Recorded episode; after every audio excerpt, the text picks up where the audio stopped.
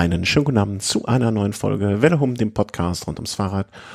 Und äh, ja, nachdem unsere persönlichen Umstände es nicht früher zugelassen haben, vor allen Dingen die meinigen, äh, Klammer auf, ein Elternabend, der zweieinhalb Stunden dauert, ist keine Freude. Da ist jede Podcastaufnahme von fünf Stunden eine größere Freude, Klammer zu. Freue ich mich sehr, dass ich am anderen Ende der Leitung den Thomas höre. Endlich wieder normale Menschen. Und ähm, ja, wir wollen einfach ein bisschen Vuelta quatschen, oder? Ja, hallo, schönen guten Abend nach Köln. Ja, genau, äh, um die Welt Vuelta wird's fast ausschließlich in unserer Sendung gehen. Ja. An diesem Tag, äh, auf Tag der Aufzeichnung ist es Donnerstag. Ähm, der Tag, äh, Datum war achte, glaube ich, ne? Den achten? Ja, achte. 8. September 2022, der Tag, der in die Weltgeschichte eingehen wird, der Tag, an dem die Queen Elizabeth II. mit 96 Jahren verstorben ist. Glaube ich 96, oder? Na egal. Und ähm, man glaubt es kaum, aber dieser Tod hat auch Einfluss auf den Radsport, wie mir der Thomas vor der Sendung brandheiß äh, möglicherweise äh, mitgeteilt hat noch. Das könnte sein, ja. Gehen wir am Ende. Kleiner Teaser, wir machen das jetzt wie Profis. Wenn ihr das hören wollt, dann müsst ihr bis zum Ende durchhalten. Da wird darüber gesprochen werden. Gut. Ja, dann gucken wir mal, was wir mit der Vuelta so machen. Ne? Äh, wir hatten das letzte Mal nach Etappe Nummer 9, glaube ich, aufgenommen. Das war ja doch die Etappe Nummer Vor dem zweiten Ruhetag, ja. Ja, genau. Das war dann die Etappe Nummer 9. Zwischenstand für Evenepoel. Am zweiten Ruhetag. Yep. Äh, Evenepoel vor Roglic, Rodriguez. Das war so ein bisschen der Zwischenstand. Und äh, wir so ein bisschen die Headline des Ganzen war es, okay, sie haben Evenepoel ähm, äh, attackiert, aber wird es reichen? Wird er die Kraft haben? Wird er den Yates machen? Äh, das waren so die Fragezeichen, die die unsere Sendung aufgeworfen hat und wir waren uns nicht sicher und sind uns da, un, ich will nicht sagen unein, uneinig sind wir uns gar nicht gewesen, sondern wir waren uns eigentlich einig darüber, alles kann, nichts muss, das gute alte Swinger-Motto. Ähm, werden wir schauen, was passiert. Ähm, dementsprechend war dann am folgenden 30. August der Tag des Einzelzeitfahrens, ein Einzelzeitfahren von knapp 30 Kilometern, relativ flach.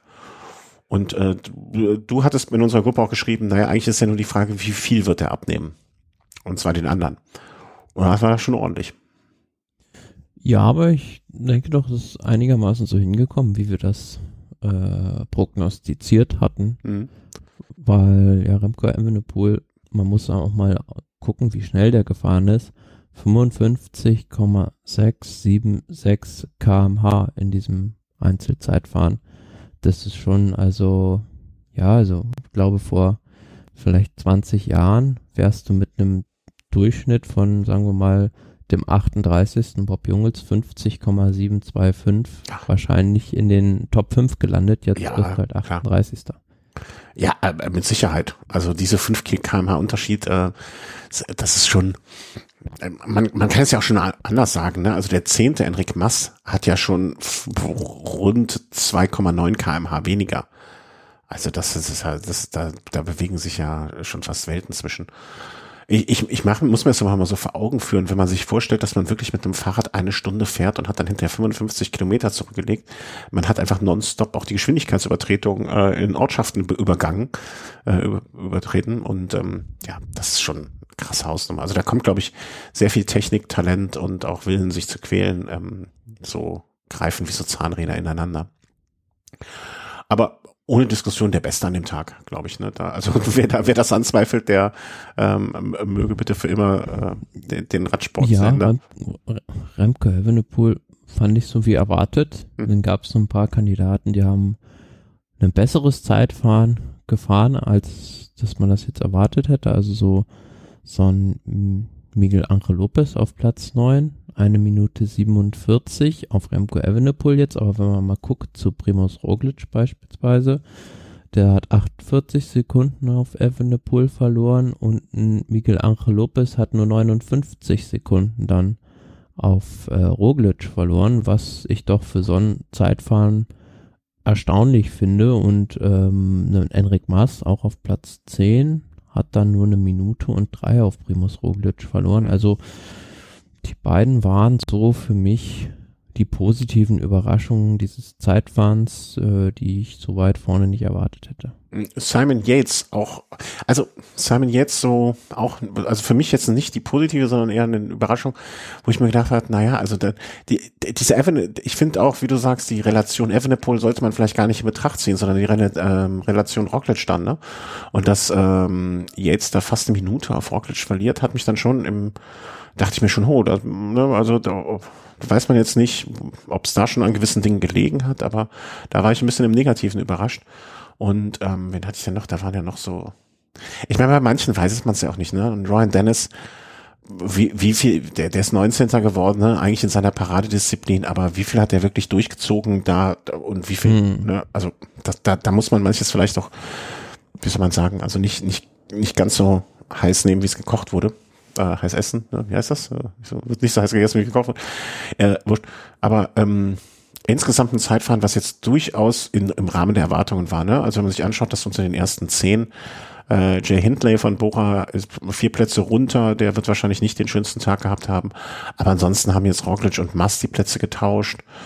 Ähm, jetzt und Ayuso haben die Plätze getauscht. Da ist jetzt nicht sehr viel passiert. Also es ist nicht so, dass das Zeitfahren jetzt das äh, Klassement auf den Kopf gestellt hätte.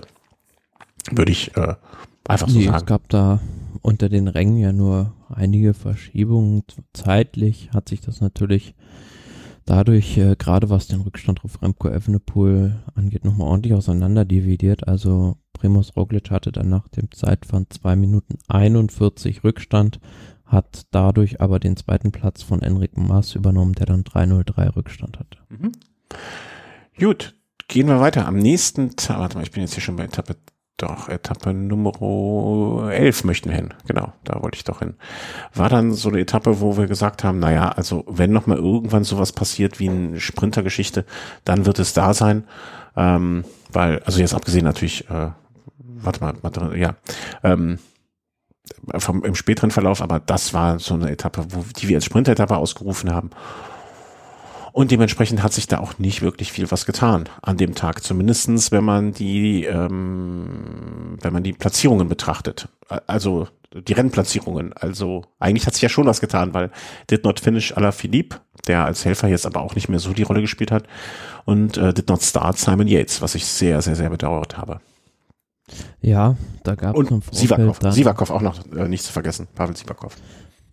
Genau, du sprichst es an. Da sind im Vorfeld noch so zwei recht prominente Corona-Fälle aufgetreten, nämlich äh, Simon Yates, den es jetzt, meine ich, nach dem Giro, was 2020, glaube ich, äh, die nächste Grand Tour durch einen positiven Covid-Test gekostet hat. Mhm. Und ähm, auch Pavel Sivakov, also hoffnungsvoller Fahrer fürs Team Ineos Grenadiers, der da positiv auch getestet wurde. Ja, also quasi vom Vortag Platz neun und Platz fünf wurden rausgesiebt auf unserer Bingo-Karte.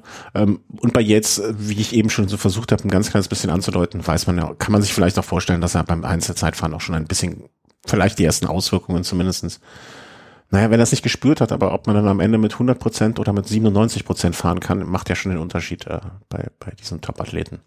Ja, und bei Alaphilippe muss man ja sagen, der hatte unterwegs einen Sturz und ähm, sah im ersten Moment ziemlich schlimm aus, wie er da saß und dann das Rennen aufgegeben hat, hat sich dann aber, ähm, wie sich später rausgestellt hat, äh, die Schulter ausgerenkt. Ja. Oh. Also man hat es ja öfter, hört man das, also Letztes Beispiel war ja Primus Roglic, mhm. der sich da bei der Tour de France dann auf einen Stuhl von einem Zuschauer gesetzt hat und die wieder eingerenkt hat. Also bei Alaphilippe hat das dann Gott sei Dank hinter einen Arzt gemacht. Ja. Ja, also wie gesagt, ich kenne jemanden, der das auch schon mal in meinem Beisein gemacht und das ist etwas, das, da zieht sich mir alles zusammen. Also, so ganz, ganz komisch. Äh, ab Alaphilippe raus, Yates raus, Visa, Visa, Visakov, Pavel.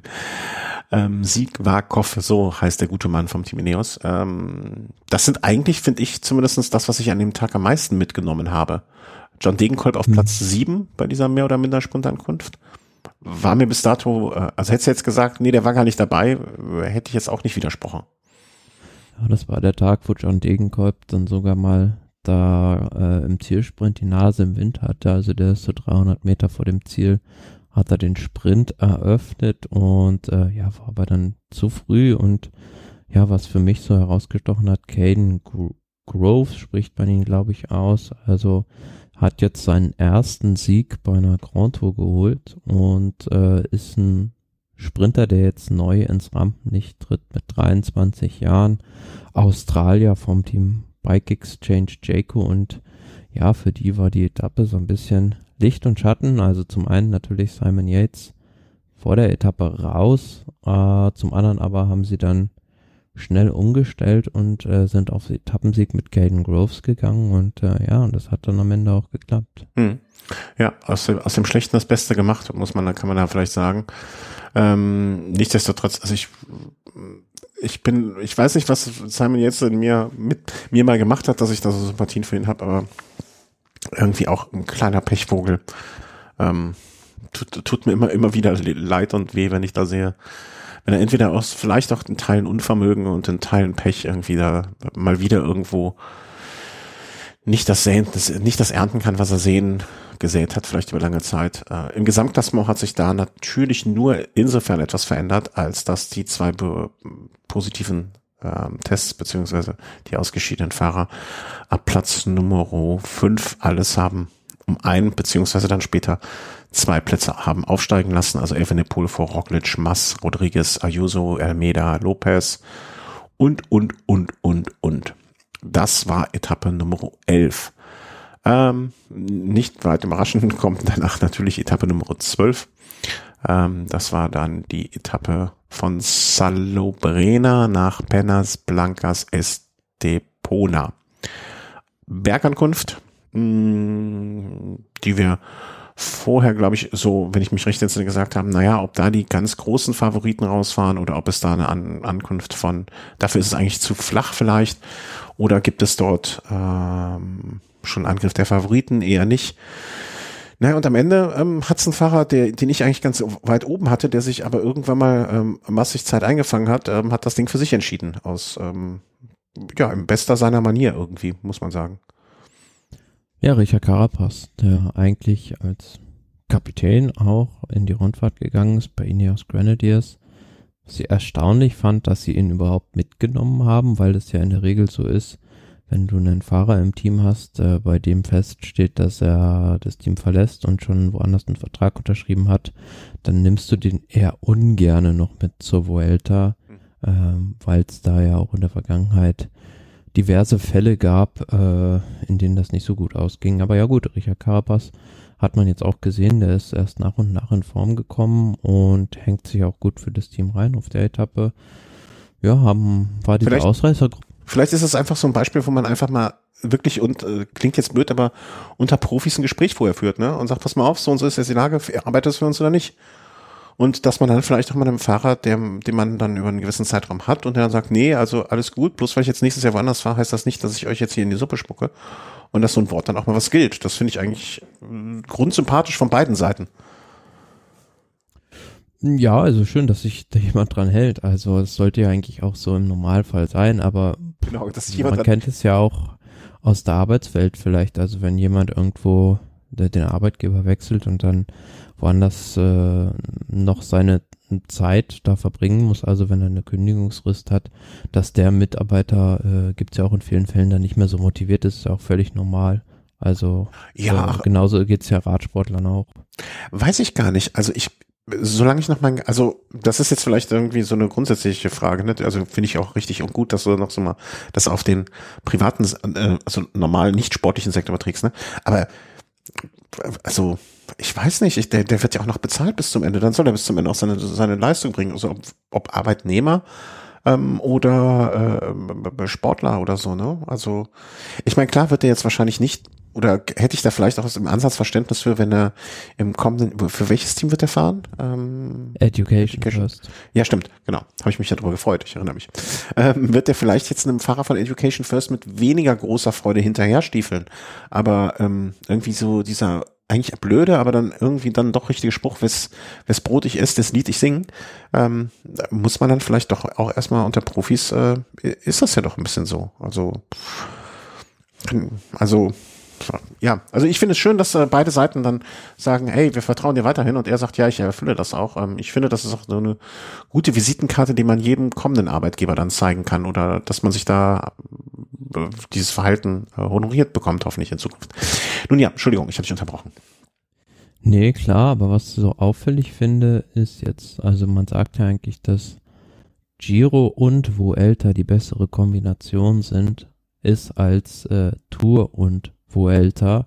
Aber was jetzt bei dieser Vuelta auffällt, ist, dass die Leute, die beim Giro vorne waren, also sowohl Carapaz als auch Hindley, auf die wir beide vor der Vuelta auch so ein bisschen gesetzt hatten, da überhaupt gar keine Rolle im mhm. Gesamtklassement spielen und im Prinzip da ja eher so Leute vorne sind, die bei der Tour entweder ausgeschieden sind oder ja, gar keine Rundfahrt, gar keine Grand Tour mhm. bestritten haben. Also das ist so eine, finde ich, bisschen erstaunliche Erkenntnis der Vuelta, aber das nur am Rande bei der Etappe jetzt.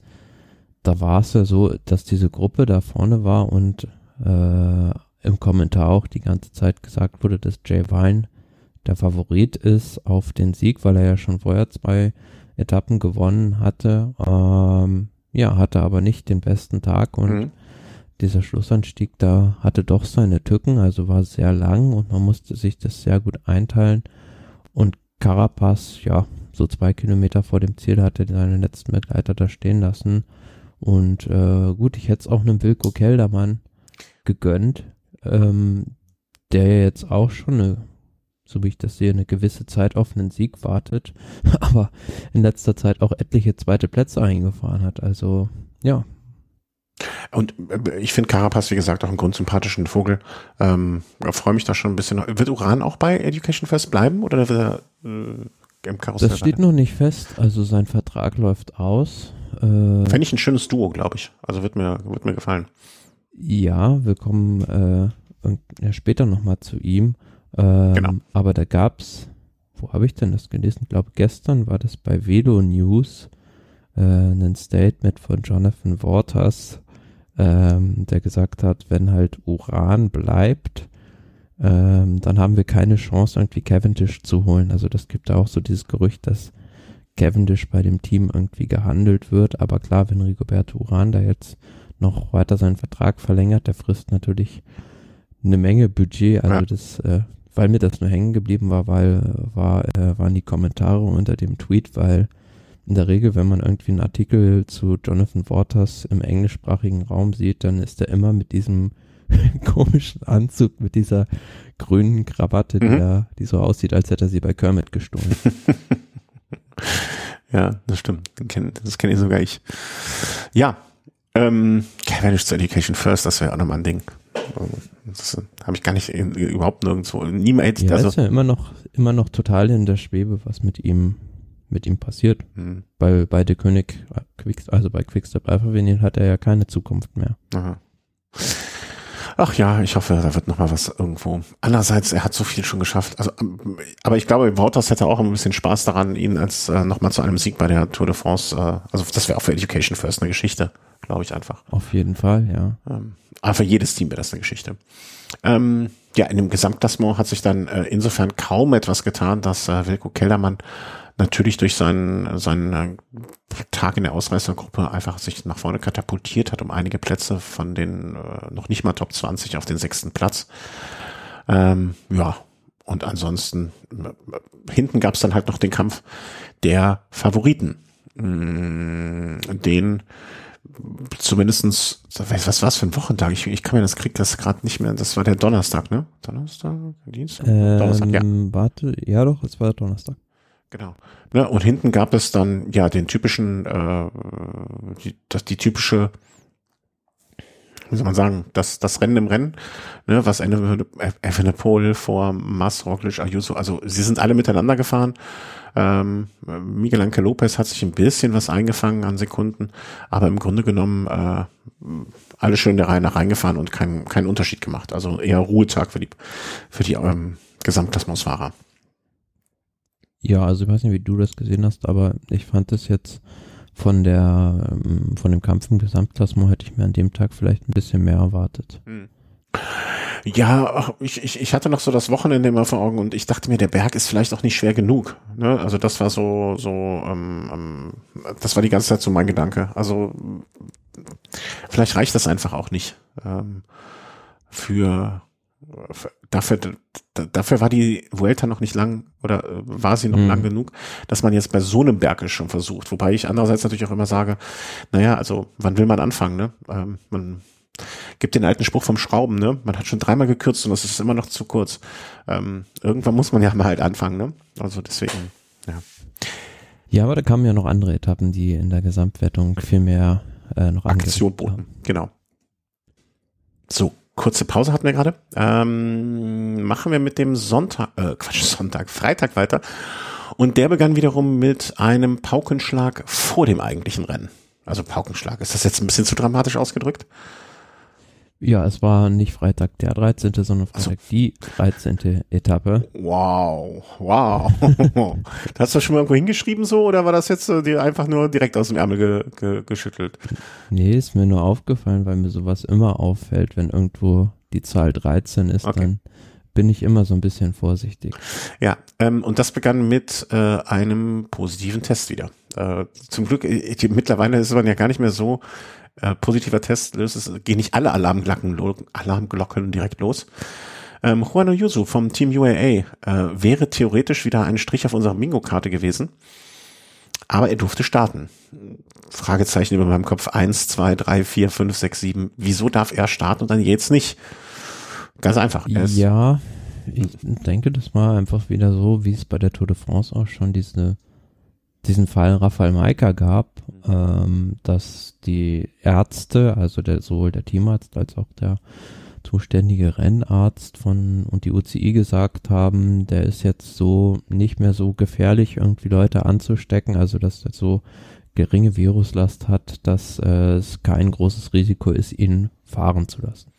Finde ich eigentlich irgendwie ich weiß es auch nicht, aber da wird es ja Mess Messwerte wahrscheinlich geben, ne? Also irgendwas, weil das, das. Äh ja, aber wirklich transparent ist es auch nicht, oder? Nee, das meine ich ja, ne? Also man, man stellt sich die Frage, warum der eine, warum der nicht und so weiter.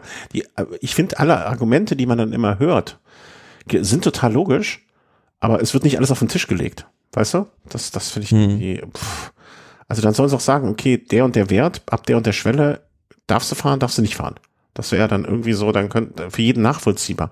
Aber so hat man immer den Eindruck, naja, wenn das nicht, wenn das nicht Ayuso wäre, sondern vielleicht ein hm, Roglic, dann könnte es vielleicht anders aussehen. Oder komisch, dass das ein spanischer Fahrer ist. Lass uns mal kurz grübeln, könnte das woran.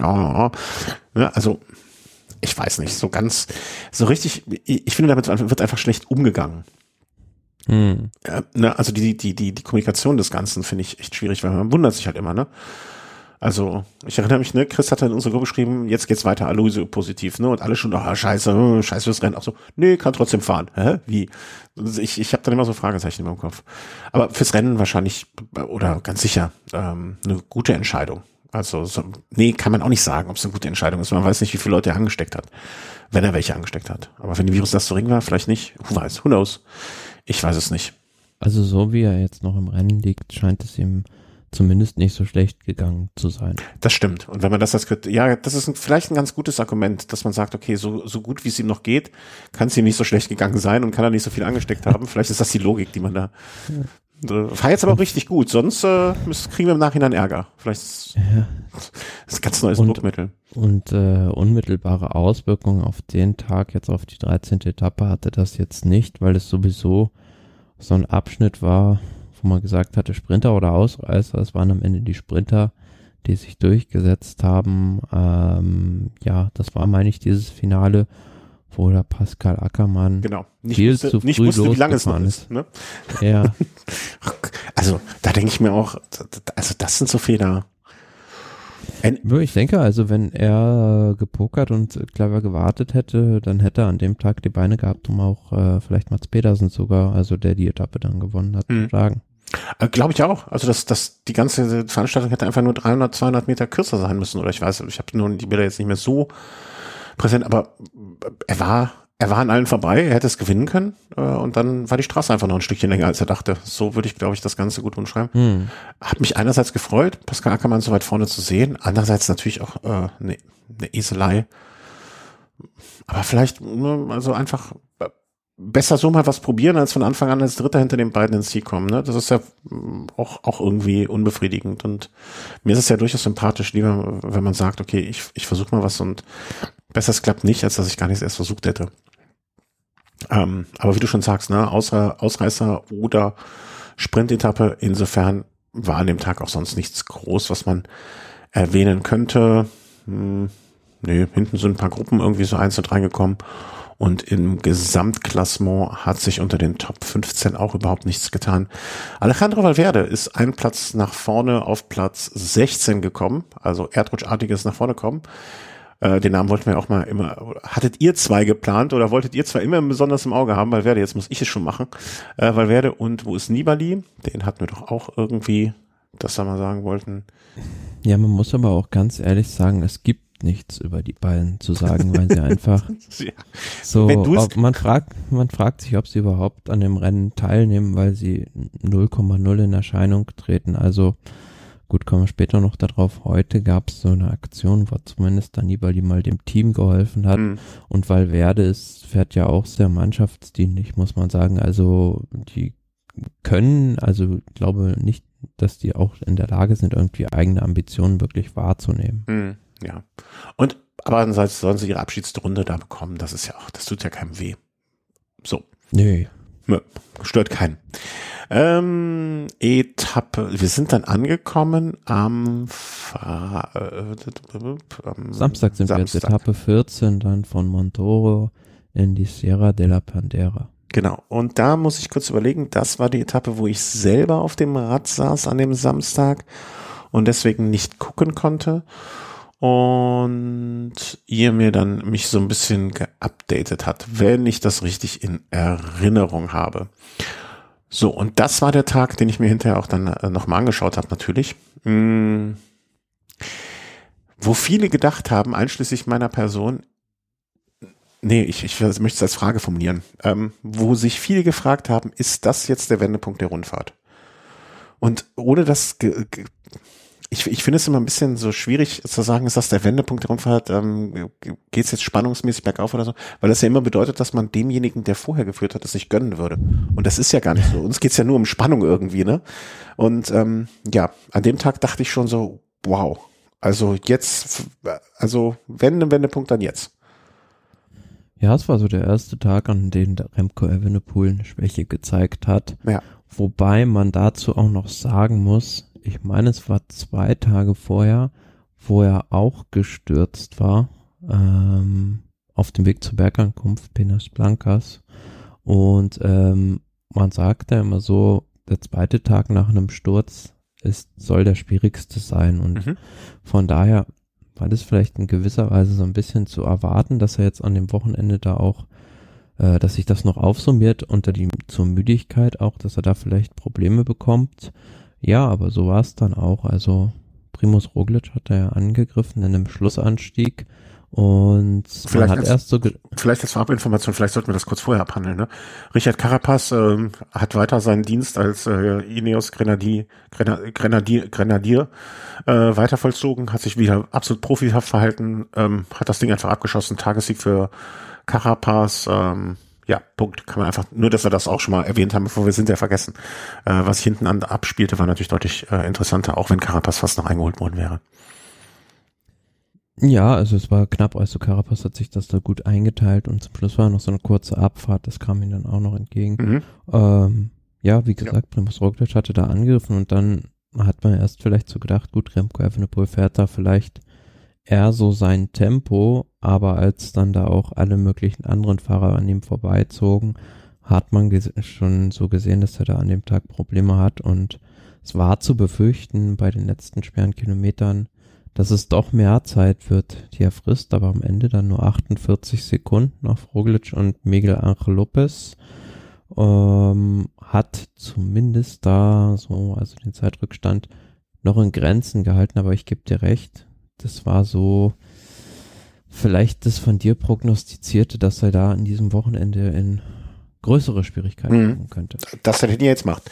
Ähm, ich, ich, ich hatte auch zwischendurch, also als ich am Ende den Abstand gesehen habe, ne, also, also so, ich gefühlt sah das immer nach viel, viel mehr aus an Abstand. Oder diese Körperhaltung oder diese Körpersprache, die er ausgedrückt hat, sah aus, als, als, als wenn er froh wäre, dass er überhaupt noch ankommt, fast. Und ich hatte da irgendwie so, ähm, wären das jetzt zwei Minuten gewesen, hätte es mich auch nicht gewundert. Ähm, das hätte, wäre der Berg irgendwie noch einen Kilometer länger gewesen, dann wäre das auch nochmal deutlich, der wäre noch deutlich mehr eingebrochen, habe ich das Gefühl. Also so war das noch ein Hinschleppen ähm, auf die Ziellinie. Und ja, ähm, im, im Sinn, immer nur im Sinne der Spannung äh, habe ich den Abend, äh, also oder den, äh, den Renntag, ich habe es am Abend nachgeschaut, so ein bisschen abgefeiert, muss ich gestehen. Weil ich dachte mir so, jetzt äh, letzte Woche nochmal richtig Party, jetzt geht's richtig rund und äh, ja, alle werden, alle werden an ihm ziehen. Und ähm, mal gucken. Ich, ich, du hattest ja auch immer gesagt, die ganze Zeit, Rock, äh, Primus Roglic ist sein größter Gegner. Das ist immer noch der, den es gilt zu schlagen. Das ist derjenige mit den ähm, Vuelta-Siegen. Wenn, dann wird er es sein. Und ähm, ja, das klingelte immer noch so bei mir beim Ohr und dachte ich, nein, da hat, hat er mal wieder recht gehabt. Ähm, so einfach gesagt. Ja. Naja, also man musste sagen, an dem Tag hatte Primus Roglic einen sehr guten Tag und Remco Evenepoel einen sehr schlechten Tag und so kam halt der Abstand mhm. da zustande und es war so ein bisschen die Tendenz auch der Rundfahrt, äh, wo es hinging, dass Roglic Renten raus scheinbar wieder stärker wird und Evenepoel vielleicht stagniert oder gar ein bisschen abbaut. Mhm. In den Top Ten hat sich jetzt an den Platzierungen äh, nicht viel getan, außer dass äh, Wilko Kellermann sich noch mehr eingefangen hat und deswegen zwei Plätze abgerutscht ist. Es war zu dem Zeitpunkt dann immer noch Evenepoel Roglic, Mass, Rodriguez, Ayuso, Lopez, Almeida, Keldermann und, und, und, und. Bisschen äh, bezeichnend finde ich, oder ja für die ganze Rundfahrt, äh, der erste Ineos-Profi mit 8,49 äh, Tau Gegenhard.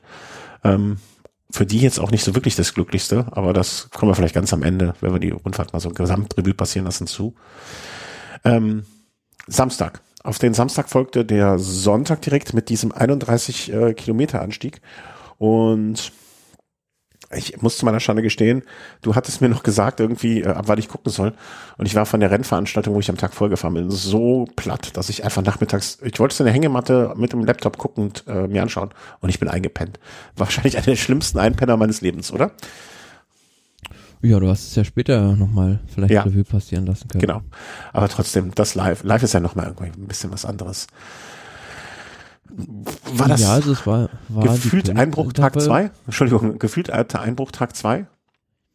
Hm, ich, ja, also es, da gehen die Meinungen auseinander. Also ich persönlich hätte gedacht, äh, dass er vielleicht dann, also Remke Evenepoel dann noch mehr Zeit verliert, mhm. gerade wegen dieser großen Höhe. Also es ging ja auf über 2500 Meter Höhe rauf in die Sierra Nevada.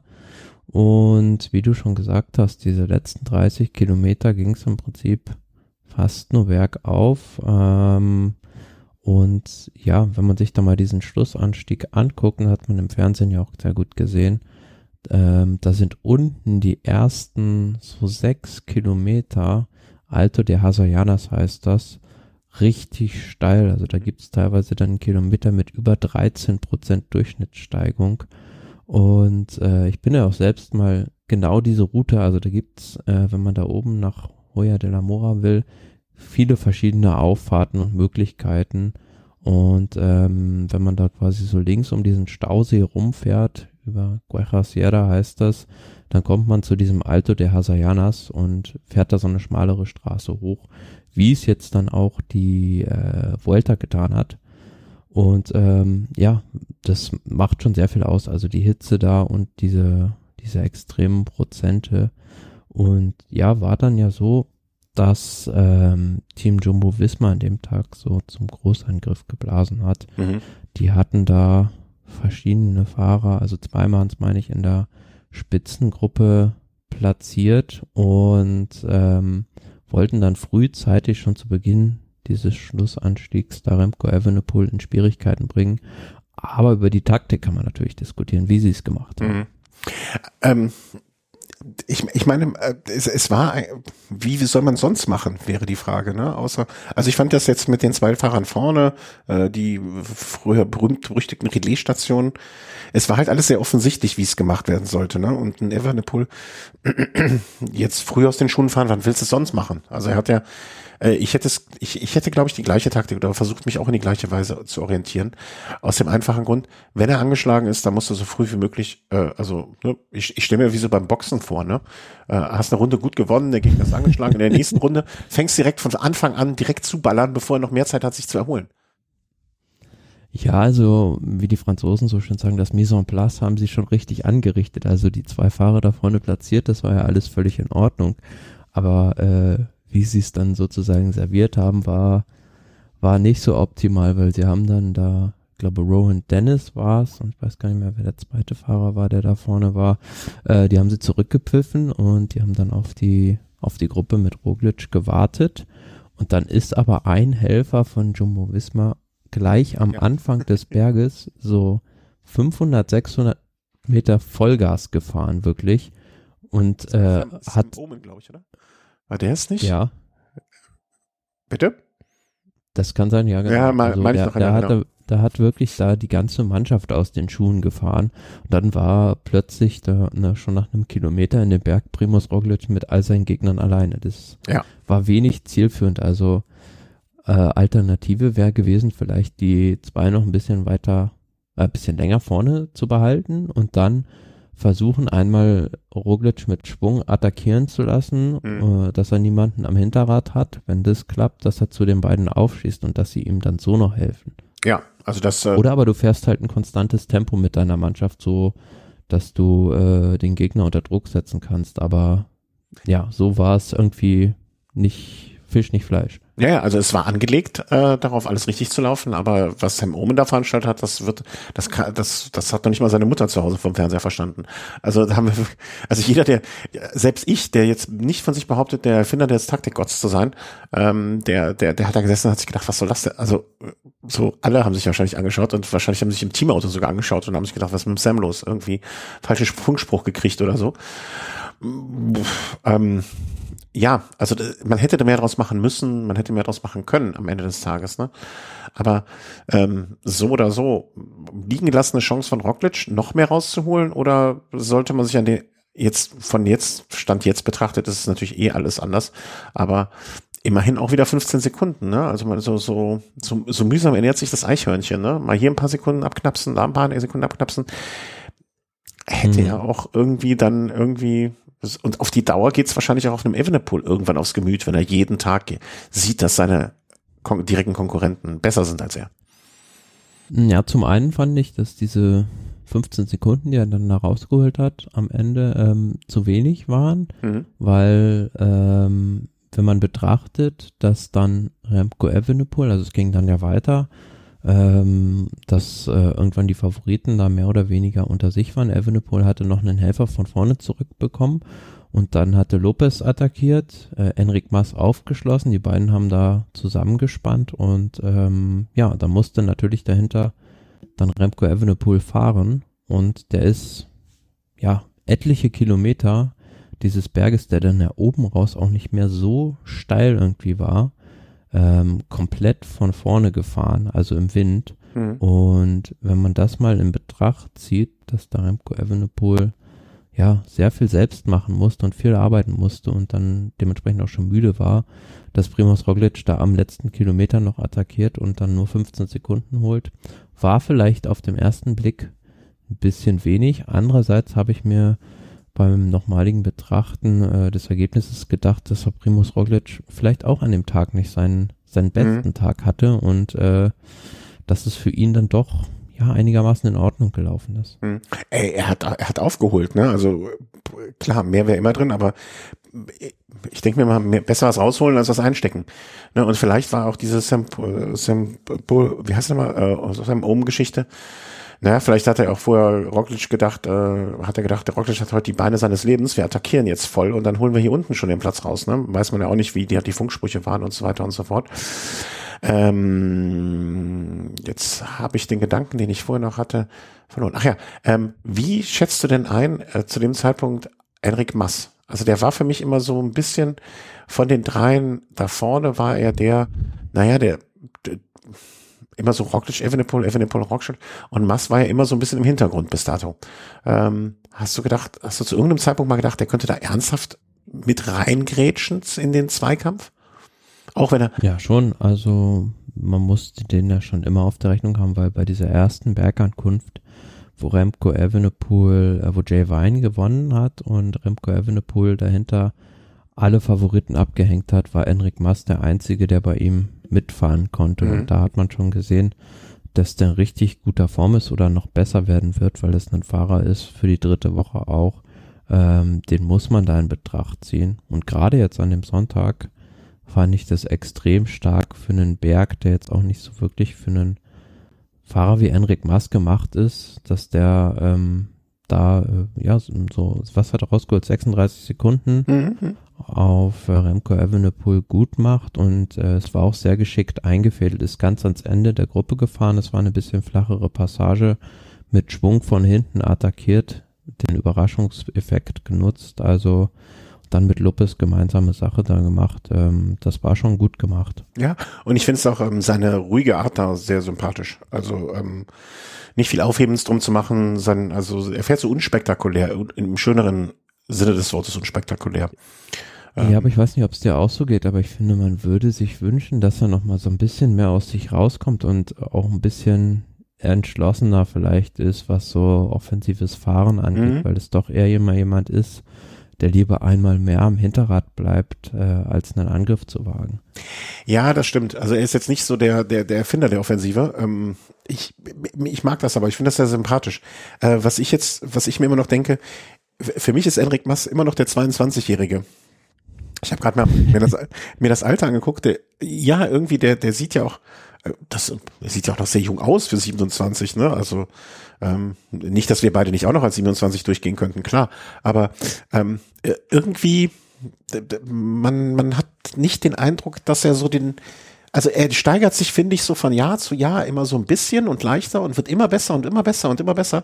Ähm, vielleicht ist es aber auch so, dass er nie so, so einen sprunghaften Anstieg hatte, sondern einfach sich so peu à peu sukzessive, dass ich A sehr glaubhaft dann finde und B sehr sympathisch und ähm, vielleicht dieses explosivere oder forderndere oder aggressivere oder so, wenn das nicht sein Ding ist, finde ich, finde ich durchaus trotzdem einen sympathischen Zug an ihm, ne? Und selbst wenn er auf diese Art und Weise dann mal irgendwann mehr oder minder aus Versehen irgendwo eine Grund Grand Tour gewinnen wird, jetzt wahrscheinlich nicht die Tour, aber so, so eine, ich glaube, so eine Vuelta durchaus äh, im Bereich des Möglichen für ihn ist, dann finde ich, wäre das ein sehr sympathischer Sieger. Also mir sind so ruhige, ruhigere, stillere Typen ja äh, auf eine gewisse Art und Weise dann auch sympathisch, nicht wie so ein, weiß nicht, fällt mir jetzt kein, also will ich, will ich jetzt gar keine rausstellen. Ja, aber ja. muss so ein bisschen vielleicht auch aufpassen, dass er da nicht der ewige Zweite der Vuelta wird. Also er war jetzt schon zweimal Zweiter und wegen des Jungseins denkst du wahrscheinlich immer noch daran, dass er ja 2018 schon, also vor vier Jahren jetzt mit 23 damals äh, schon Zweiter bei der Vuelta war. Mhm. Und äh, so ein bisschen Ironie der Geschichte ist es ja, dass äh, das, was Enric Mas damals nicht geschafft hat, nämlich eine Grand Tour zu gewinnen für Quickstep, also er war ja damals Zweiter für Quickstep bei der Vuelta, dass das jetzt äh, Remco Evenepoel sein Rivale schaffen könnte. Ja, ja, stimmt. Wenn man das so betrachtet, genau. Wiederholt sich die Geschichte, nur mit anderen Vorzeichen. Ja, stimmt. Aber ne, ansonsten auch, wenn man, wenn man sich mal Enric Mas, ich finde das auch ein, so in der allgemeinen Wahrnehmung vielleicht ein echt unterschätzter Fahrer, ne? Fünfter bei der Tour, Sechster bei der Tour, äh, Fünfter, hm. Fünfter bei der Spanien-Rundfahrt, Zweiter bei der Spanien-Rundfahrt, Zweiter bei der Spanien-Rundfahrt. Also ihm fehlt vielleicht einfach auch nochmal auch für die eigene Psyche so mal so ein Sieg dass ihn das nach vorne bringen würde und äh, er sich da, man hat manchmal den Eindruck, dass er sich gar nicht da so das ist jetzt auch Küchenpsychologie aus der Distanz, eigentlich völlig das Falsche. Aber so nach Er ist ja von der Char Charakteristik auch nicht so, also dass er jetzt so ein Tagesrennen oder Klassiker dominieren könnte. Also er ist halt ein sehr zäher Fahrer, der über die Ausdauer kommt, der schwierig abzuhängen ist, der aber ja zum Beispiel nicht sehr gut sprinten kann. Mhm. Also mhm. äh, der ist jetzt nicht so super explosiv und äh, ja, ist in Positionskämpfen natürlich dementsprechend als Rundfahrer auch nicht so gut. Von daher hat er da jetzt auch nicht so viele Möglichkeiten mit seinen Fähigkeiten, äh, die Seriensiege einzufahren. Hm. Aber ich würde wetten, ähm, wenn nicht irgendwas Unvorhergesehenes passiert, wie jetzt ne, so, ein, äh, so eine Geschichte hier wie von Froome, dass er stürzt und deswegen nicht wieder Anschluss findet oder so etwas, äh, gehe ich davon aus, dass er irgendwann nochmal eine Grand Tour gewinnen wird. Da bin ich irgendwie felsenfest und überzeugt. Und sei es nur, wenn der erste, also so ein, so ein hat's dann auch verdient irgendwann mal. Da bin ich der Meinung. Und irgendwann wird auch Movies da mal komplett darauf setzen. Ähm, da bin ich felsenfest von überzeugt. Ja, den Etappensieger haben wir noch gar nicht genannt an dem Tag.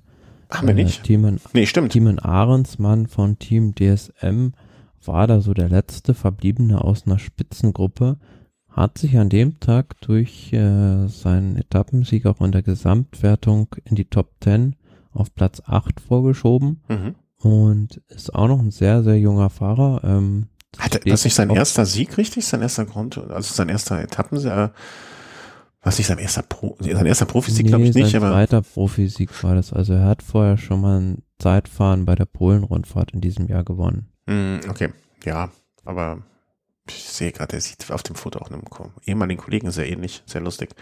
Ähm, ja, aber äh, ja, also gönne ich ihm. Also gut gemacht und äh, wird mit Sicherheit. Ist jetzt auch noch ein sehr, sehr junger Fahrer mit 22 Jahren und ähm, offiziell ist es noch nicht, wo er jetzt im nächsten Jahr fährt, also aktuell noch fürs Team DSM. Ähm, aber hinter vorgehaltener Hand wird schon gesagt, dass er im nächsten Jahr für Ineos fahren könnte. Mhm. Und das ist doch sehr beachtlich, dass da jetzt jemand von seiner Statur, also ich sehe hier gerade seine Körpermaße, 1,92 Meter und 68 Kilo, also mit der Größe äh, so stark in den Rundfahrten ist.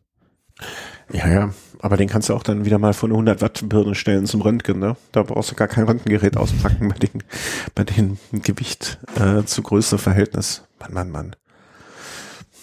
Also, das, da möchte man den, den Fahrern meist, zumindest ich bin dann immer der, in der Versuchung, jemanden Lolli zuzustecken oder so. Okay, Team Ineos, ja, das wäre wahrscheinlich für ihn mit 22 schon ein ordentlicher Aufstieg. Mal Warten wir mal ab. Ab wann, ab wann darf das gesagt werden? War nicht jetzt der 1. August? War, ist das nicht immer die Deadline? Ja, also die, die meisten großen Wechsel sind da jetzt schon mehr oder weniger in trockenen Tüchern.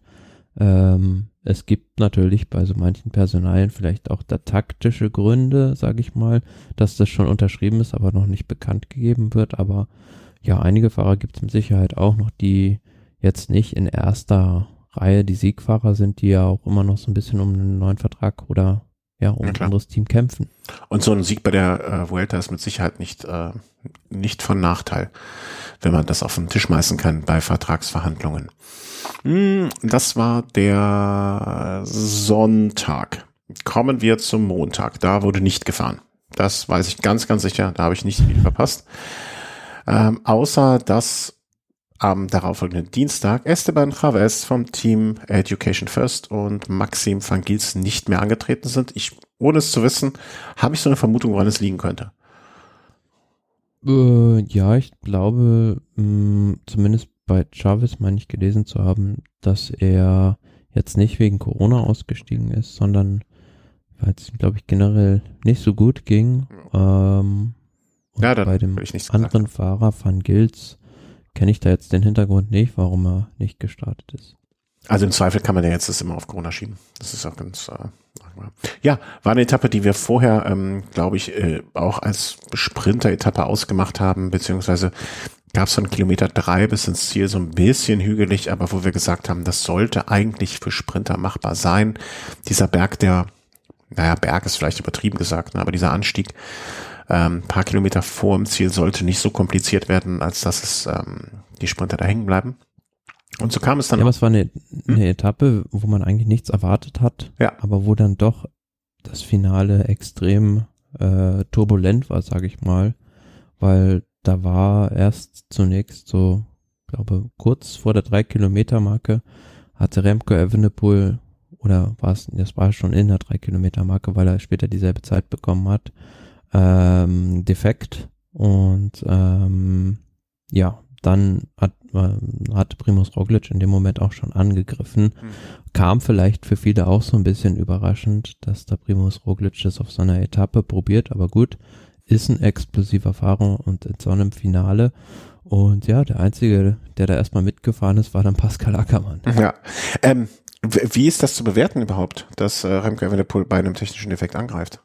Äh, Quatsch, umgekehrt, Roglic Evenepoel angreift so. Roglic, na, Roglic hatte ja schon angegriffen und dann hatte Ah, okay, ich habe das, das, äh, ich habe das nur in der hinterher in der in der äh, Printberichterstattung gelesen, ähm, deswegen okay. Ja, es gab da so einige Kontroversen, also wo darüber spekuliert wurde, ob da Repco Evenepoel mit Absichten einen Defekt hat, äh, vorgetäuscht irgendwie. Ja, das hat er aber hinterher ganz klar verneint und äh, genau, das zeigt, weil ich ein absolut reines Gewissen habe. Ich habe keinen Defekt vorgetäuscht.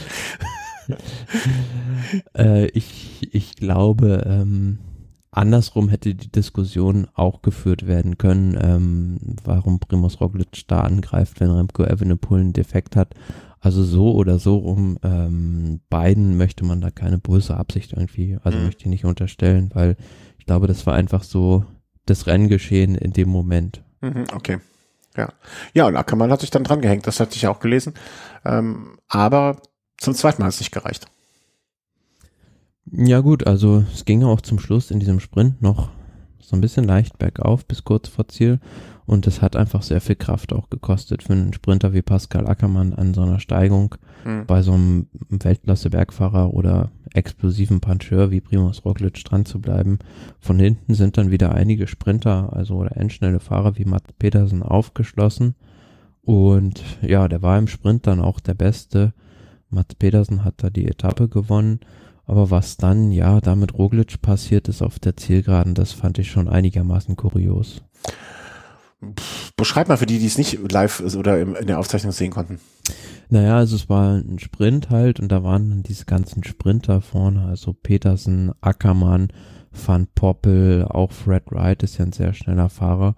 Und ja, Primus Roglic hat dann da noch in diesem Sprint mitgemischt, ist so auf der linken Straßenseite erst gefahren, also äh, als einziger und ist dann rübergezogen auf die rechte Straßenseite und für mich sah es dann so aus, als wäre einfach in Fred Wright reingefahren mhm. und äh, ja, lag dann plötzlich auf der Straße. Warum macht er das? Also warum, also es gibt ja diese drei Kilometer Regel nicht ohne Grund. Äh, ne? Und ähm, jetzt für die vier, beziehungsweise vielleicht, wenn man es gut meint, noch sechs Bonussekunden, sich da vorne das anzutun. Also ist das so, ist das so Kurzschlusshandlung im Eifer des Gefechts oder Dummheit? wobei das eine das andere nicht ausschließt, äh, möchte ich direkt sagen. Warum, warum macht er das? Ja, also die Aktion an sich war ja, war ja schon gut, also dass er da so einen Überraschungseffekt erzielt hat und äh, da auch Zeit rausgeholt hat, aber ähm, du bist als so Klassementsfahrer eigentlich nie gut beraten, dich irgendwie in irgendeiner Weise in den Sprint mit äh, ja, Vollblutsprintern irgendwie einzumischen, weil unter sich ist es kein Problem, wenn die Sprinter da sind. Also die können auch mal einen Bodycheck gegen sich austeilen, aber mhm. wenn dann halt so ein Primus Roglic gegen so einen bulligen Körper von einem Sprinter fährt, ist es was anderes, wenn der damit, weiß ich nicht, äh, was hat der, 65 Kilo äh, auf diese 80 Kilo vielleicht prallt, dann ja, ist es schon rein physikalisch eine ganz andere Geschichte. Also es wäre viel, viel cleverer von ihm gewesen, weil die Erfolgsaussichten für ihn gegen diese Leute auch sehr gering gewesen wäre. Ja, ja. Äh, sich da rauszuhalten und einfach die Zeit mitzunehmen, die er auch so rausgeholt hat. Genau, also was, was war denn, also ich, mir, mir fehlt immer der, das Verständnis für die, für die Motivation, so richtig. Also was, was gab es für ihn zu gewinnen? Die Etappe gab es nicht zu gewinnen. Also das. Nee, vielleicht noch eine Bonifikation, also für den dritten Platz, dass er darauf spekuliert hat. Ja, aber die vier Sekunden für das, also für das Risiko, ja, und man muss ja auch dazu sagen, er hat sich da, also dieser Sturz ist mir immer noch ein Rätsel, also wie er sich da angestellt hat, das war schon, also ähm, man muss irgendwie auch sagen, er stürzt sehr oft leider. Ja, das, also auf unserer Bingo-Karte für äh, Corona hätte er nicht, da wäre er drauf gewesen, aber nicht wegen Corona, sondern wegen Stürzen, klar. Also, und das ist ja noch mehr ein Argument, nicht da vorne mitzumischen. Also dafür gibt's ja diese drei Kilometer Regel. Also mich hinterlässt sowas immer völlig ratlos. Ja, also man hatte dann zumindest noch so ein bisschen die Hoffnung, dass er vielleicht am nächsten Tag weiterfahren kann. Mhm. Saß da zwar irgendwie minutenlang blutüberströmt im Ziel. Ähm, wie dann erst wurde dann aber bekannt gegeben, dass er sich da keine äh, Frakturen zumindest zugezogen hat, sondern nur irgendwie äh, ziemlich große Wunden, Abschürfungen und all sowas. Aber ja, am nächsten Tag musste er dann die Rundfahrt beenden. Und es ist halt so schade, weil Primus Roglic, also ja, wäre jetzt einer gewesen, der das dann nochmal hätte hier richtig spannend machen können vorne und es ist ja bei anderen Rundfahrten auch oft so gewesen, dass man von diesem Fahrer gerade sehr, sehr viel äh, erwartet hat, mhm. weil der vom Potenzial her auch die Tour de France gewinnen hätte können oder sogar vielleicht schon müssen. Ist jetzt auch 32 Jahre schon alt, diesem Jahr auch bei der Tour de France wieder durch einen Sturz ausgeschieden und ja, es hängt ihm irgendwie so ein bisschen an, aber wir haben es ja auch während der Tour de France schon mal besprochen, dass es vielleicht auch nicht so unbedingt Zufall sein muss, dass ausgerechnet ihm das die ganze Zeit passiert, dass er ja manchen Rennsituationen vielleicht am falschen Steu an der falschen Stelle ist und dann stürzt, sondern dass es auch einfach ja der Tatsache geschuldet ist, dass er so spät in den Sport gekommen mhm. ist und ein Tadej Pogacar beispielsweise hat halt von Jugend auf äh, professionell auf professionellem äh, Niveau Radfahren gelernt und ja für einen Primus Roglic als Quereinsteiger ist es dann natürlich schwierig, sich erstmal in so einem Peloton zu bewegen. Seien wir froh, dass er in, äh, dass er kein, dass er als Späteinsteiger im Radsport ist und nicht Späteinsteiger als Schreiner, weil sonst wäre da schon der eine oder andere Finger ab, behaupte ich einfach mal. Ähm, aber gehört da nicht dazu, dass auch so ein sportlicher Leiter eben mal so sagt, pass mal auf, du, du fährst da vorne in der Gruppe, also ne, es ist alles safe, passiert nichts, kann nichts passieren. Ähm, häng dich einfach an die, das war ja, was, wie viele Leute waren das? Vier, fünf, glaube ich, in der Gruppe, ne? Häng dich da einfach mhm. dran, ähm, versuch es am Ende, aber der ist ja auch das ganze Ding von vorne gefahren irgendwie und, und das, das, das, das war ja von Anfang an irgendwie, dass man gesagt hat, hui, hui, hui, geht das mal gut. Also mich ja, das war absolut so. Also, äh, da, also auch schon bei dieser Attacke habe ich mir so gedacht, okay, wenn da jetzt äh, wieder eine größere Gruppe aufschließt und er da irgendwie vorne mitmischt in diesem Massensprint, dann wird's auch schon heikel. Ja, absolut. Also dann hätte ich den als sportlichen Leiter, hätte ich ihn, ähm, kennst du das? Es gibt so, mh, mm, so Pedale, nee, Quatsch, Pedale, äh, Ventile. Also, du bist, du bist ja nicht in Fahrradtechnik so drin, was ja auch nicht schlimm ist. Du hast ganz, ganz andere Qualitäten und die sind sehr, sehr hervorragend. Es gibt Ventile, die kannst du über Bluetooth ansteuern und den Luftdruck quasi überwachen. Ich weiß es nicht, ob das schon geht, aber ich kann mir auch gut vorstellen, selbst wenn es noch nicht offiziell draußen ist, dass du da vielleicht auch immer so Druck ablassen kannst. Das war doch, war das nicht sogar mal bei Paris und Roubaix im Gespräch bei einem Team? Dass man den Luftdruck äh, bei live. DSM war das ja im Gespräch, dass man, ja, genau. ähm, das manuell steuern kann. Genau. Ähm, das braucht, das braucht der Roglic, das braucht der sportliche Leiter. Der lässt ihm einfach, wenn er so einen Scheiß macht, lässt ihm einfach was Druck ab, dass er so viel treten kann, wie er will, dass er auf jeden Fall einfach Luft raus, komm, lass dem Roglic nochmal die Luft raus, der, der macht wieder Scheiß da vorne. Ähm, sowas braucht er auf jeden Fall. Weil, also wenn die, wenn die von hinten noch mehr rangekommen wären, dann hätte man das auf jeden Fall stoppen müssen. Also, und ich bin persönlich bei sowas auch immer sauer, weil es nimmt mir einfach die Spannung an der Rundfahrt. Ja, aber es gehört auch dazu. Also, ähm, es hilft ja nichts, wenn du irgendwie der beste Bergfahrer und beste Zeitfahrer bist, ich aber in einem Feld nicht bewegen kannst. Das ist, äh, dann soll ja immer der kompletteste, ja. also meiner Meinung nach der kompletteste Total. Fahrer irgendwie eine Grand Tour gewinnen und nicht derjenige, der äh, am schnellsten von A nach B die Berge hochfährt. Das schlimm, was heißt Schlimme, aber es ist ja, dass er immer noch trotzdem die entgegnen könnte. Naja, aber ich habe schon dreimal die Vuelta gewonnen.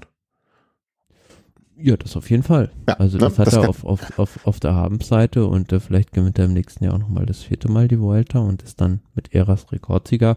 Aber ähm, ja, bei anderen Rennen, also bei der Tour de France klappt es halt nie so wirklich. Mhm. Und da ist es halt bei einer nochmal höheren Leistungsdichte bei der Tour de France, bei noch mehr Druck am Start, ähm, nochmal schwieriger, sich im Feld zurechtzufinden, ähm, als bei einer Vuelta, wo es dann vielleicht doch nicht in letzter Konsequenz mit den Haken und Ösen zugeht wie bei der Tour de France. Hm. Am Ende hatten wir es schon erwähnt, gewinnt Mats Pedersen vor Ackermann? Ich glaube schon, ne? Äh, ja. Ja, Doch, hatten wir gemacht. Äh, Danny van Poppel und im Gesamtklassement. Naja, also zum, im Gesamtklassement war es in dem, zu dem Zeitpunkt dann immer noch so, dass die Plätze eins bis 13 gleich blieben. De la Cruz und Keldermann, sag ich mal, vernachlässigbar, dass die ihre Plätze getauscht haben. Vielleicht auch mal an der Stelle kurz äh, die anderen Trikots erwähnen. Also Patterson natürlich äh, anderen Stern im, Tra im äh, Sprintertrikot. Bergtrikot Jay Wine von Alpecin vor Carapaz, der natürlich mit seinen zwei Etappensiegen da schon ordentlich Punkte gesammelt hat. Ähm, und im weißen Trikot natürlich Evenepoel, äh, Mannschaftstrikot UAA, Movistar, die ja noch die Punkte brauchen für den Nichtabstieg, äh, nur auf Platz 5. Mm, ja, und Roglic war damit raus. Ähm, vor gestrigen Dienstag. Äh, sehr, sehr ärgerlich, sehr, sehr für die Spannung, aber mich kommt nicht umhin zu sagen, selber Schuld hat selten, war selten so wahr. Klingt blöd, aber und möchte ich bei zum Sportler auch nie richtig so sagen, aber das war einfach nicht mit, da war die Weisheit vorher nicht mit dem großen Löffel gefressen worden.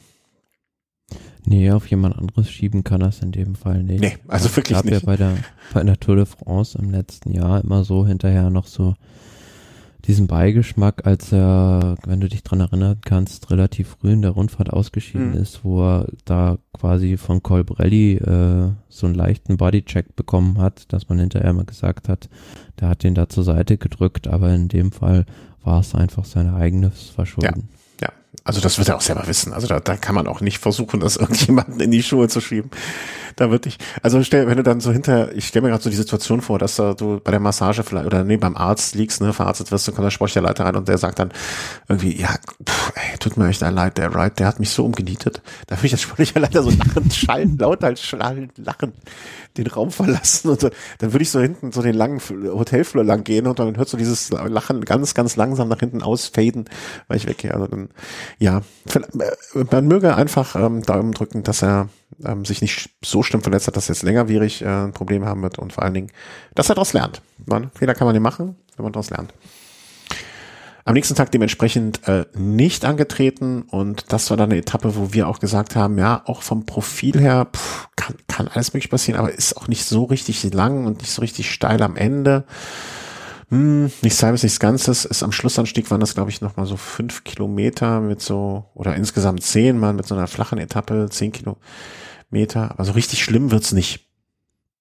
Ausreißer. Nee, es war, Ausreißer war zwar offiziell eine Bergankunft, also zweite Kategorie, aber so ein Rollerberg halt zum Schluss. Mhm.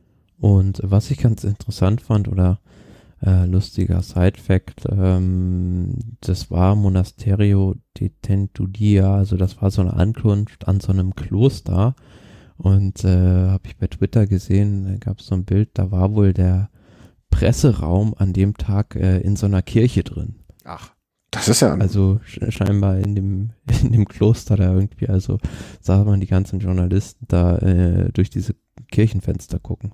Ach, das finde ich ja nett. Also ich finde, ich hatte mal, ich war mal auf einer ähm, ähm, ähm, ähm Party, also auf so einer, ja, nennen wir es einfach mal Party, ohne genau darauf einzugehen, in einer alten Kirche, die umgewidmet war. Und das, ich finde immer noch so Kirchenräume haben ein besonderes Flair. Und äh, da jetzt so hinterm Laptop tippend äh, den Presseraum zu haben, finde ich auch ganz schön. Und finde das, äh, ich finde, das sind ja immer noch besondere Räume. Ähm, ja, aber den Segen von oben hat an dem Tag, der, den Segen von oben gab es an dem Tag für Rigoberto um die Brücke von der Kirche wieder zu bauen. Ja, Rigoberto Oran hat an dem Tag die Etappe gewonnen. Da war auch wieder eine recht große Ausreißergruppe vorne. Und ähm, es ging ja hin und her da zwischen den äh, einzelnen Fahrern, also Errada, Uran, Pache, Soler, die sind sich da gegenseitig weggefahren die ganze Zeit und ja, Rigoberto Uran vielleicht auch ein bisschen mit seiner Erfahrung und einem guten Auge hat er das gemanagt und äh, war dann auch an, hat seinen Antritt da genau an der richtigen Stelle lanciert und hat mit dem Etappensieg da so das äh, Triple voll gemacht. Also hat jetzt Etappen beim Giro, bei der Tour und äh, bei der Volta jetzt auch eine hm. gewonnen ist jetzt in diesem elitären Kreis und hat es jetzt dann doch im Alter von 35 Jahren noch geschafft.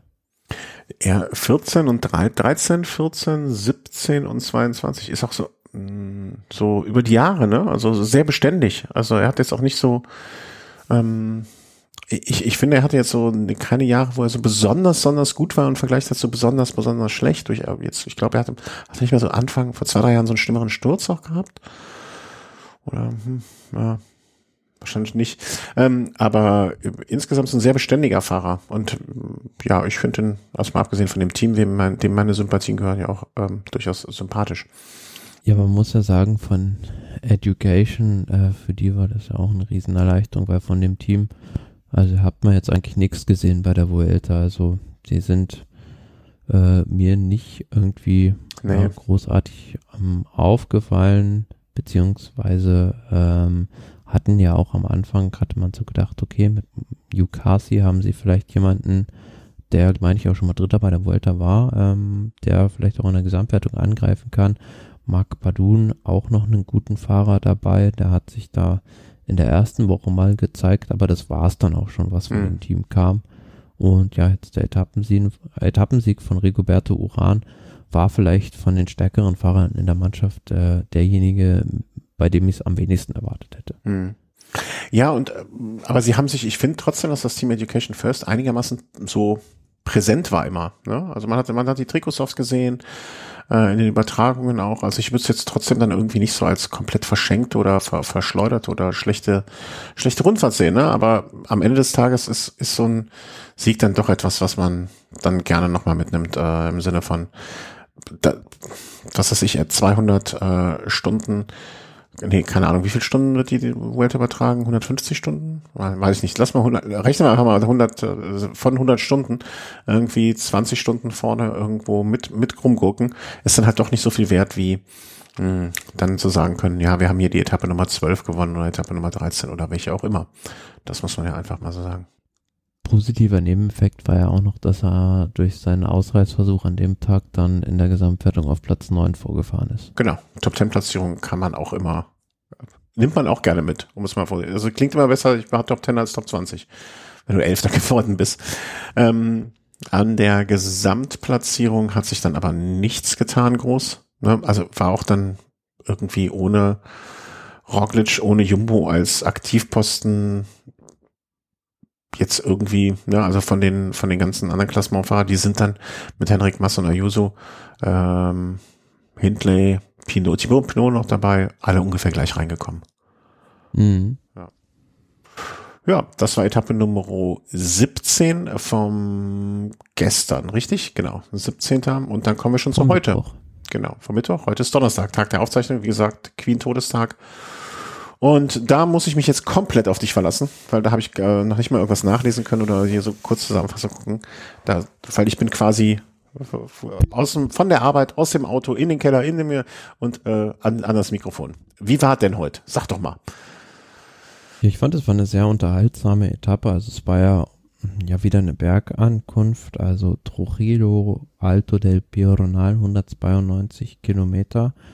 Und ähm, ja, das war am Ende, zweimal ist mal da über so eine Runde denselben Berg, also von mhm. verschiedenen Seiten gefahren.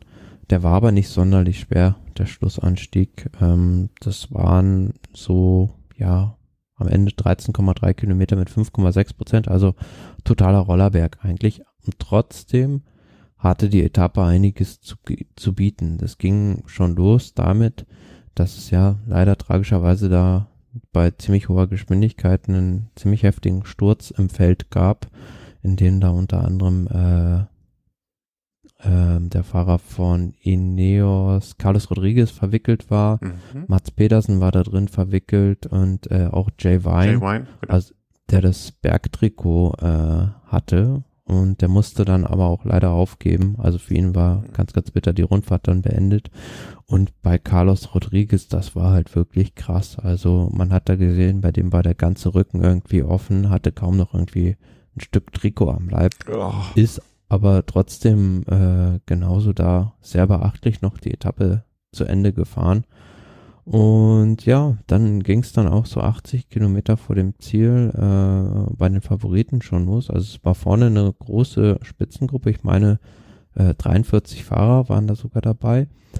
Ähm, und dann war es so, dass in diesem ersten Berg der dritten, zweiten Kategorie hat dann äh, Almeida ziemlich überraschend angegriffen, mhm. ist dann nach vorne gefahren, hatte immer so eine Minute Vorsprung auf das Feld. Ähm, und es war eigentlich eine spannende Situation.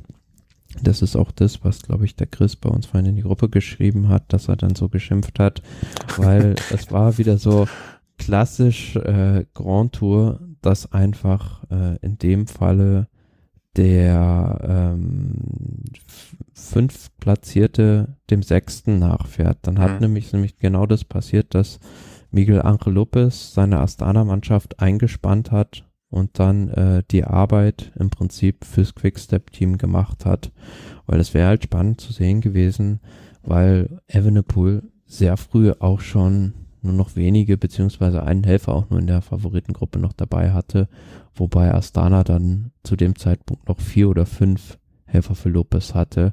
Ähm, was dann passiert wäre, wenn dann Ayuso wirklich, äh, Ayuso sage ich schon, Almeida, dann auf ein paar Minuten weggefahren wäre, mhm. wie die, die dann reagiert hätten, ja. Aber das war dann so, dass die den immer so relativ kurz an der Leine gehalten haben und er im Schlussanstieg auch wieder äh, eingeholt wurde. Und ähm, ja, aber zum Schluss dachte ich eigentlich so, so ein Rollerberg, da wird jetzt nicht großartig was passieren.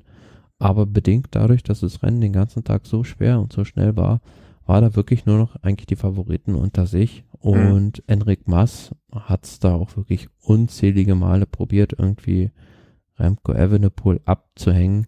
Hat aber kein Mal geklappt. Ähm, wobei ich dachte so bei dieser letzten Attacke, die Mars so rund ein Kilometer vor dem Ziel gesetzt hat. Da hat man gesehen, da war die Straße auch mal so bei acht, neun Prozent. Da gab es einen Moment, wo ich gedacht habe, jetzt ist er kurz davor, Evenepoel abzuhängen. Also er hat ja erkennbar auch so leichte Schwierigkeiten gehabt, aber dann wurde es wieder ein bisschen flacher und ähm, ja, Evenepoel konnte dranbleiben.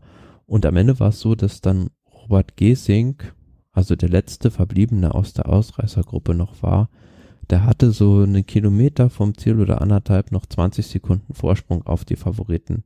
Aber dann halt durch die letzte Attacke von Mars kamen er und Evenepoel von hinten ran mhm. an Gesing, haben den 400 Meter vor dem Ziel noch eingeholt.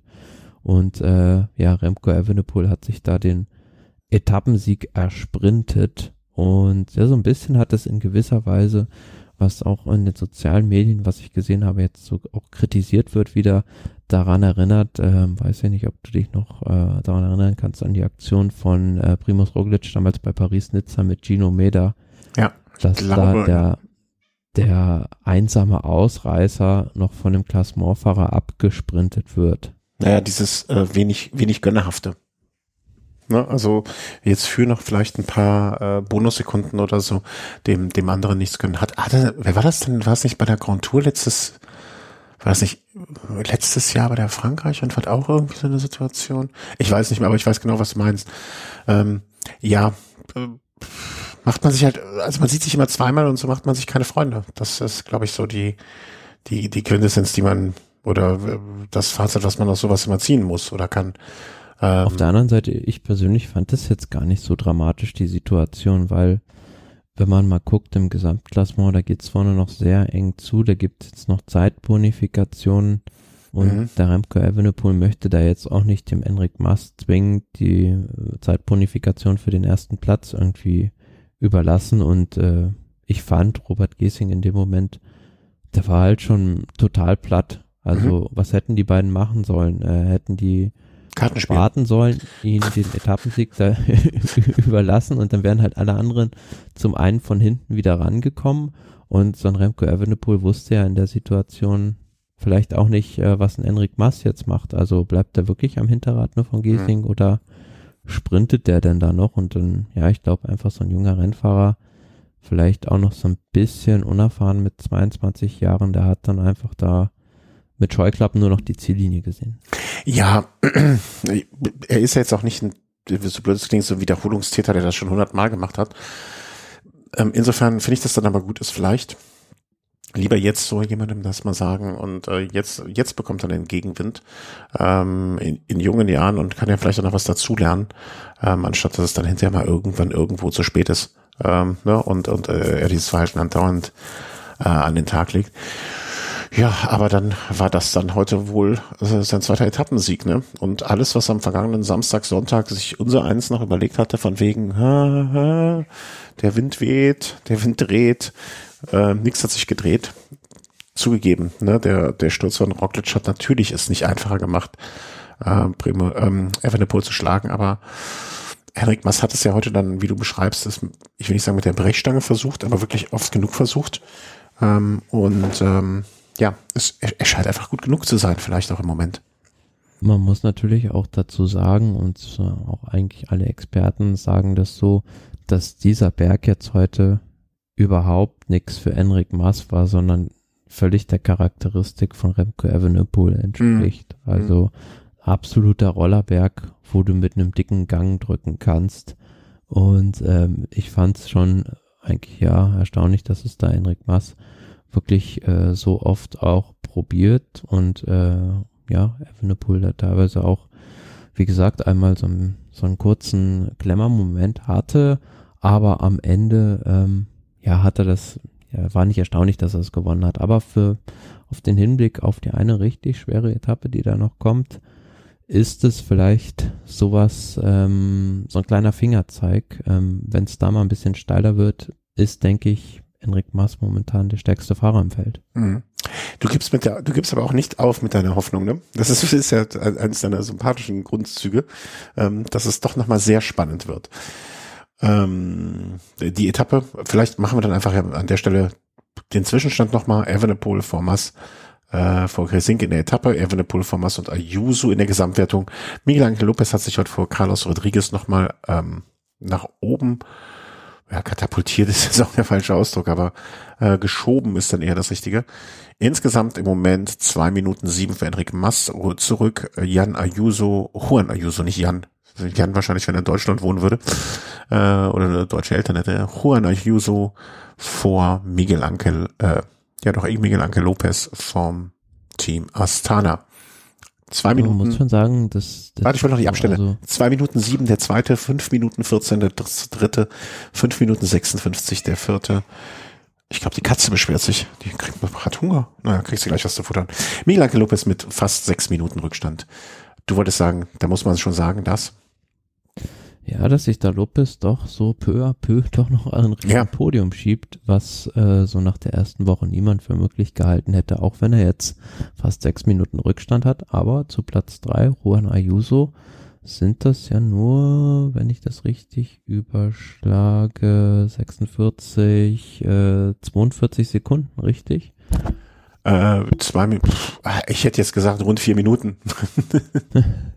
Ach so, zu, äh, zu Juan, äh, auf den dritten Platz. Entschuldigung, ich habe ja schon auf den ja, zweiten genau. geschehen. Äh, 14,42, genau. 42 Sekunden sind das. Ja, 42 Sekunden, also im Bereich des Möglichen, zumal Juan Ayuso jetzt auch noch ein sehr junger Rennfahrer ist, dessen erste Grand Tour das ist und äh, der vielleicht dann noch nicht so die Erfahrung hat und Miguel Angel Lopez doch hinten raus bei so einer Rundfahrt eher stärker wird. Von daher hätte und ich nicht glaube gedacht, ich auch, würde ich einschätzen, so als der, na, sind beides keine Zeitfahrgötter, um es mal vorsichtig auszudrücken. Hm. Machen wir mal weiter im Sinne von, ähm, ui, jetzt muss ich, darf ich endlich die Vuelta-Seite aufmachen, ähm, mit dem Profil. Ja, Katze, es gibt gleich was zu essen. Ja. Mann, Mann, Mann, Mann, Mann. Wenn einmal das Personal ausfällt. Ähm, pass auf, Katze, wir haben jetzt die Vuelta zu besprechen. Ja, du kriegst gleich dein Futter und dann ist gut. Schwierig, schwierig, schwierig. Äh, Aufnahme. Tag ist der Donnerstag. Ich muss mal kurz niesen.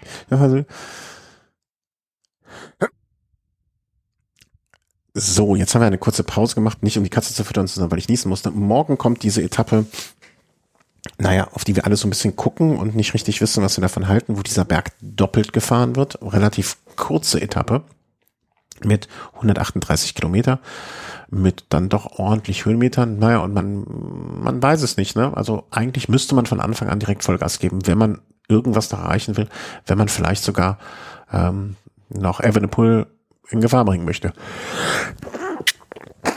Upsa. Also ich persönlich denke, dass da, also auf dieser Etappe jetzt im Gesamtklassement sich, denke ich, nichts verschieben wird. Ähm, die werden alle auf Samstag warten, weil die Etappe ist einfach von, da ist zwar zweimal dieser Berg auf über 1000 Meter drin, der neun Kilometer mit sechs Prozent hat, Ähm, aber zum einen sind es vom Gipfel da noch rund 40 Kilometer bis ins Ziel. Also geht zwar auch äh, ein ganzes Stück, also 20 Kilometer, 25 Kilometer über eine Abfahrt, aber das wird einfach nicht schwer genug sein, denke ich, um in der Gesamtwertung was anzurichten. Also es ist ein Tag, denke ich, den der Ausreißergruppe dominieren wird.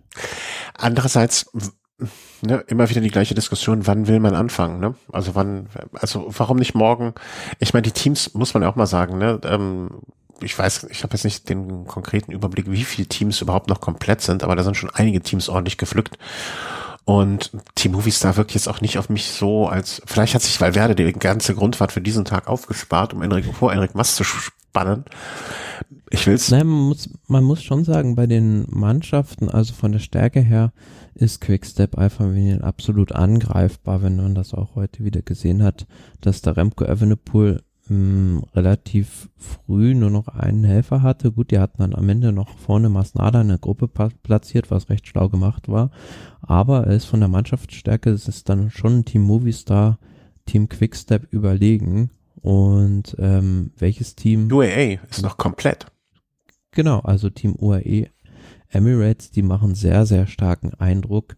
Problem sehe ich bei denen nur, also ich finde, da fährt so ein bisschen jeder für sich selbst heute diese Attacke von Almeida.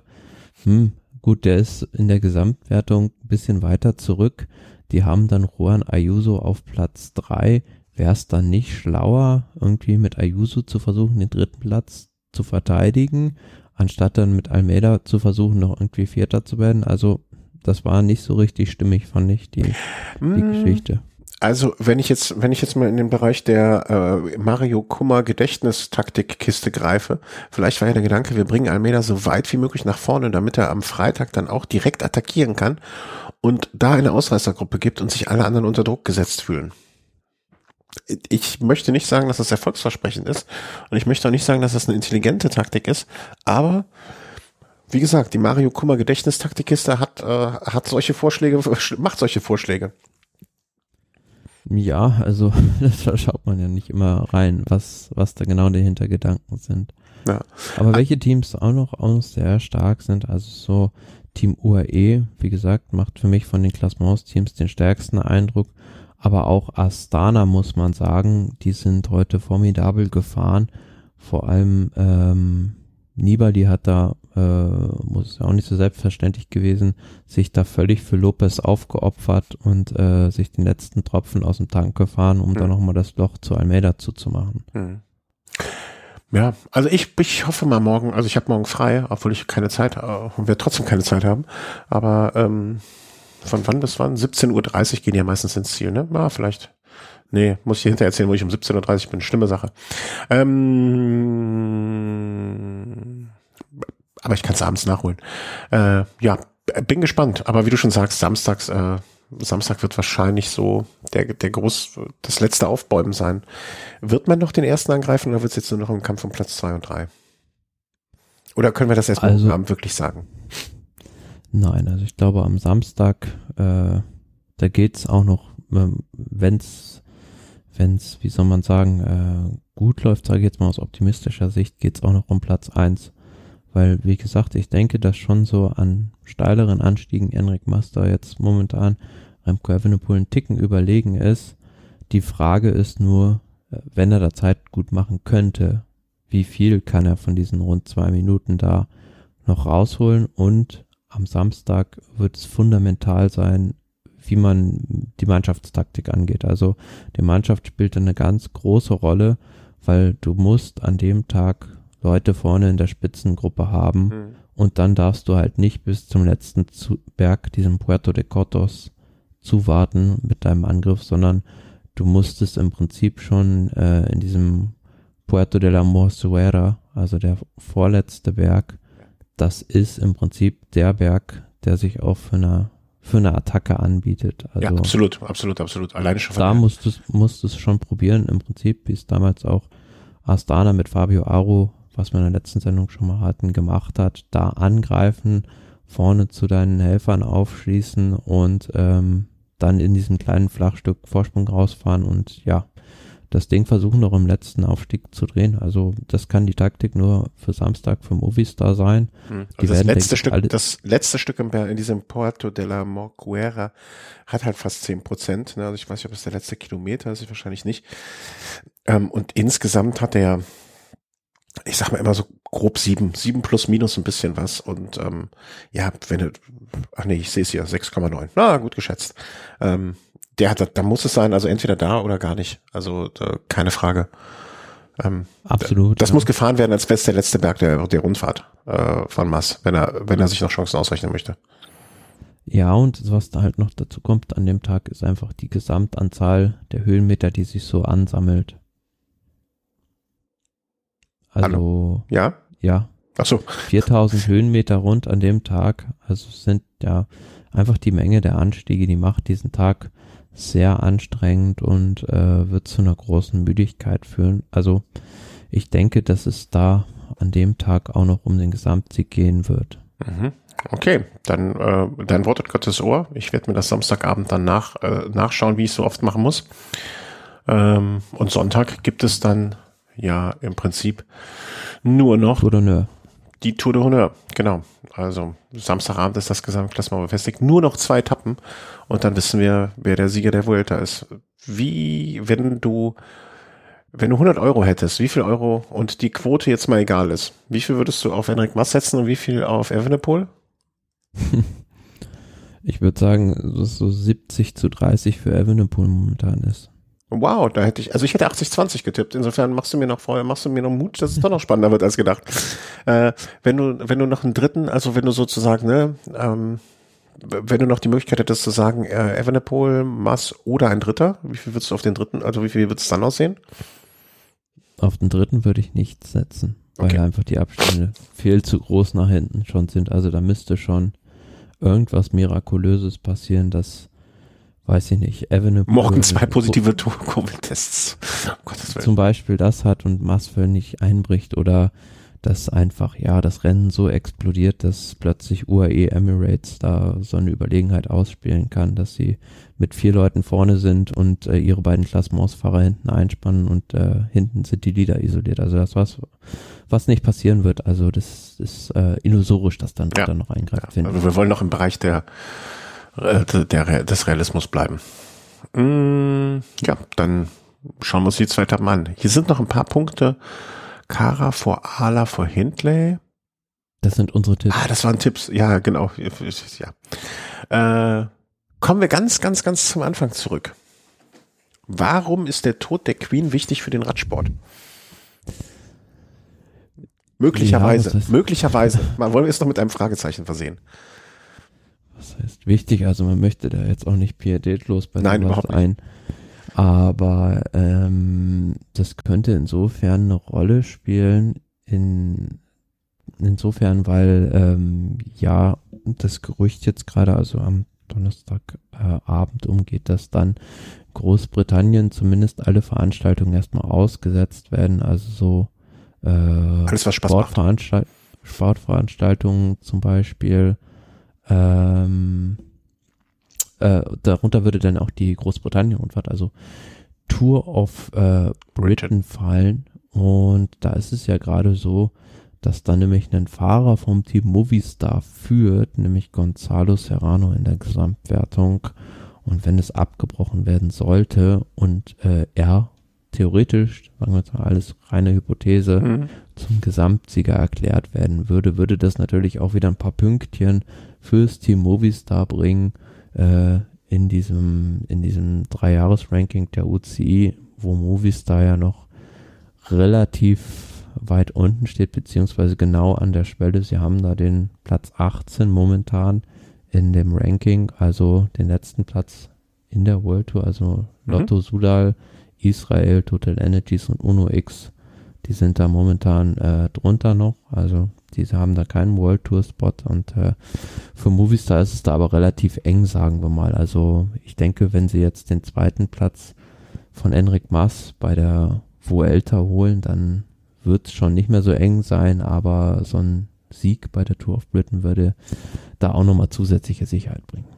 Ja, das ist doch, also das ist das einzig Erfreuliche in, in dem Zusammenhang. Also zumindest für das die Movistar. Also, ich habe ja heute schon die These auch vertreten, dass die Queen erst warten, gewartet hat, noch bis Boris Johnson endgültig äh, das Zepter abgegeben hat, um dann selber das Zepter abzugeben. Ähm, ja, also vielen herzlichen Dank. Ähm, bitte entschuldigt, dass wir auch diesmal bei den Konten, dieses Jahr ist ein bisschen der Wurm drin, Termin nicht, aber es gibt Dinge im Leben, die dazwischen kommen, die manchmal auch wichtiger sind oder, oder Raum einnehmen müssen. Und ähm, ich finde aber trotzdem noch, dass wir es ordentlich begleitet haben und vor allen Dingen, dass ich, ich also trotz wenig Zeit immer wieder auf die Ergebnisse geschielt habe und hier Zusammenfassung und dort Zusammenfassung oder am Wochenende dann auch länger abends ähm, dank deines netten Services zu sagen, ey, guck ab Kilometer so und so, guck ab Kilometer so und so, damit du am Stand bist, ähm, trotzdem irgendwie viel mitkriege und das freut mich immer sehr. Ich würde sagen, nächste Woche werden wir dann mal gucken, wie das alles so ausgegangen ist. Ne? Also, dass wirklich Rigoberto Uran noch die Spanien-Rundfahrt gewonnen hat. Wer hätte das gedacht? ähm, und ähm, sagt dann vielen herzlichen Dank euch fürs Zuhören. Vielen herzlichen Dank, Thomas, fürs Mitmachen ähm, und Gestalten und äh, überhaupt wichtig zu sein, überhaupt da zu sein. Und ähm, ja, habt alle eine gute Woche noch, passt auf euch auf und habt eine tolle Vuelta. Tschüss. Tschüss.